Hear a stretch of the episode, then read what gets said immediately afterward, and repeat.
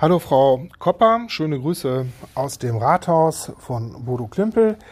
Sie hatten mich gebeten, für Ihre Kindergartenkinder eine kleine Geschichte zu erzählen und ich habe mich entschlossen, ähm, so ein bisschen zu Ostern passend die Geschichte vom verlorenen Sohn zu erzählen. Ähm, lange hat er darauf gewartet, der jüngere von zwei Söhnen, und er bittet von seinem Vater, dass er ihm vorzeitig sein Erbe auszahlt, um beispielsweise auf Reisen zu gehen. Und als der Vater das dann tut, kann er endlich das machen, wozu er Lust hat. Doch eines Tages ist dann das Geld verbraucht und der Sohn gerät in Not.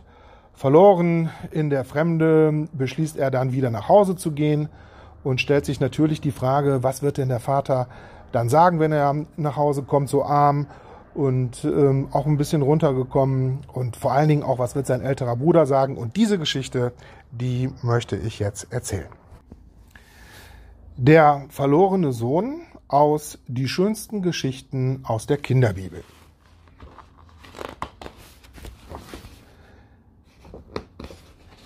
In einem großen, schönen Haus wohnt ein Vater mit seinen beiden Söhnen. Oft sitzen die drei neben einem großen Baum vor diesem wunderschönen Haus im Schatten. Manchmal sitzen sie sogar bis in die Nacht unter dem rauschenden Blätterdach und erzählen sich was. Heute aber sitzt der Vater mit seinem jüngeren Sohn alleine dort. Die beiden haben etwas zu besprechen. Der Vater sieht dabei nicht gerade glücklich aus und auch der Sohn muss beim Erzählen immer wieder eine Pause machen. Es fällt ihm schwer, darüber zu reden. Vater, sagt er mit stockender Stimme, Vater, ich bitte dich, gib mir jetzt schon mein Erbe, gib mir das Geld, das mir zustellt. Was hat er vor?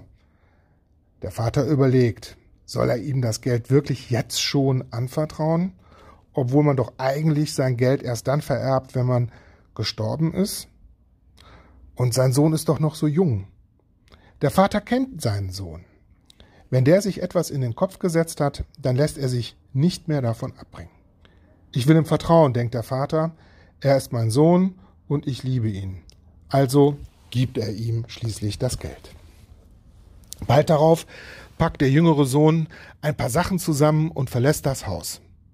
Mit dem Geld, das sein Vater ihm gegeben hat, kann er eine weite Reise machen. Was es in den fremden Ländern alles zu sehen gibt. Viele Menschen lernt er unterwegs kennen.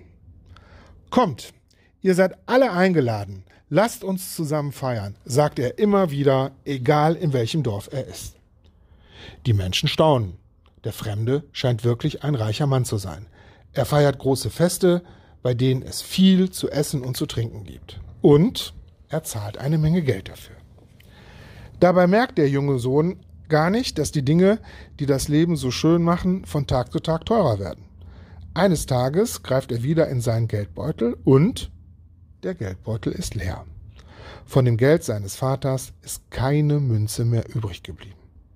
Was soll er denn jetzt bloß machen? Die Menschen, die er trifft, interessieren sich plötzlich nicht mehr für ihn. Ein armer Mann, mit dem will niemand etwas zu tun haben. Traurig zieht er von Haus zu Haus und bittet um etwas Brot. Aber nie reicht es aus, um den Hunger zu stillen. Vielleicht, so überlegt er, vielleicht kann mir jemand eine Arbeit geben, denn wer arbeitet, wird sicher dafür auch etwas zu essen bekommen. Er findet einen Bauern, für den er draußen auf dem Feld die Schweine hüten darf. Aber der Hunger bleibt. Niemand bringt ihm etwas zu essen. Nicht mal vom Schweinefutter bekommt er etwas ab. Nachts liegt er oft wach im Schweinestall und denkt an seinen Vater, und das schöne große Haus, das er verlassen hat. Dort gab es immer genug zu essen. Auch die Männer auf den Feldern seines Vaters mussten keinen Hunger leiden. Endlich, nach einiger Zeit, beschließt der Sohn, zu seinem Vater und zu seiner Familie zurückzukehren. Er will seinen Vater um Verzeihung bitten. Ob sein Vater ihn überhaupt anschauen wird?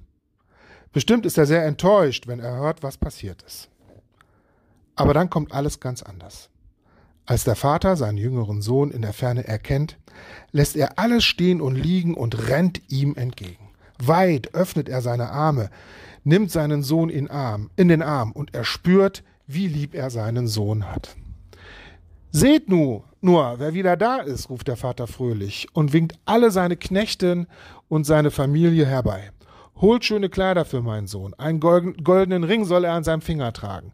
Schlachtet ein Kalb und lasst uns ein großes Fest feiern. Lange dachte ich, ich hätte meinen Sohn verloren, aber heute weiß ich, er lebt. Alle tanzen, feiern und freuen sich mit ihm, nur einer nicht. Dem älteren Sohn ist überhaupt nicht nach Feiern zumute. Wütend bleibt er draußen vor dem Haus stehen. Was hat sein Bruder hier noch zu suchen? Einfach weggelaufen ist er. Und nun wird sogar ein großes Fest für ihn gefeiert. Das ist ungerecht. Da kommt sein Vater zu ihm heraus und fragt ihn, was er hat. Für mich hast du nie so ein Fest veranstaltet, beschwert sich der ältere Sohn. Aber für den da, er deutet dorthin, wo sein Bruder tanzt und fröhlich ist, für den da holst du die besten Speisen und Getränke hervor. Dabei hat er doch so viel falsch gemacht. Der Vater nickt und legt den Arm um die Schulter seines älteren Sohnes. Ja, er kann die Wut seines älteren Sohnes verstehen. Gerne möchte er ihn trösten und sagt, ja, dein jüngerer Bruder war verloren.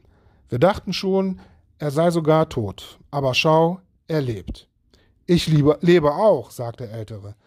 Ich habe immer mit dir in unserem Haus gelebt und auf unseren Feldern gearbeitet. Das ist richtig, sagt der Vater. Du bist immer bei mir und dir soll es auch an nichts fehlen. Alles, was mir gehört, das gehört auch dir. Das Haus, der Baum, die Felder. Und heute, da will ich meine Freude mit dir teilen. Der Vater springt auf, um ins Haus zurückzugehen, wo die anderen noch immer feiern. Komm, sagt er und streckt seinem älteren Sohn die Hand entgegen. Aber der möchte lieber noch eine Weile alleine hier draußen sitzen bleiben. Ganz verstanden hat er seinen Vater immer noch nicht. Doch die Wut ist schon ein bisschen kleiner geworden. Er wischt sich die Tränen aus den Augen. Am Rücken spürt er den dicken Stamm des alten großen Baumes. Ein gutes Gefühl, denkt er. Da huscht ein Lächeln über sein Gesicht. So, das war die Geschichte vom verlorenen Sohn. Ich hoffe, ihr habt ein bisschen Spaß beim Zuhören. Und ich wünsche euch noch eine gute Zeit. Bleibt alle gesund. Bis dann. Tschüss.